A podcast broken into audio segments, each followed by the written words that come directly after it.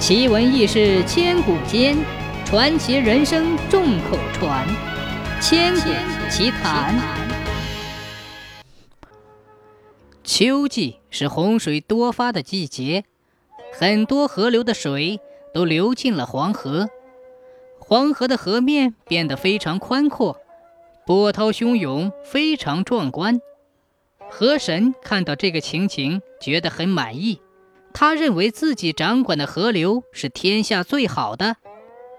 河神顺着水流向东走，来到海边，发现自己面前的大海非常辽阔，根本看不见边际。于是河神不再得意，他感叹地对海神说：“哎，我的目光真是短浅呐，居然以为河流是最壮观的，没想到大海居然如此的广阔。”今天我要不是到你这里亲眼看到无边无际的大海，我肯定会被别人耻笑的。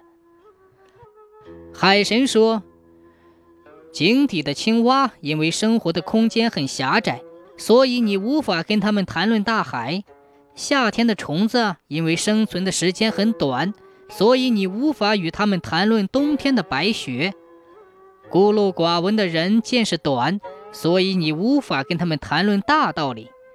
今天你从黄河走来，看到了大海，知道了自己的不足，因此我可以和你谈论大道理了。河神点点头，继续听海神说下去。天下没有比大海更宽阔的水域，成千上万条河流的水都永不停止地流向大海，不知道什么时候。大海才会被水装满，无论季节怎样变化，都不会影响大海的水量，因为大海的水量远远的超过了江河的水量。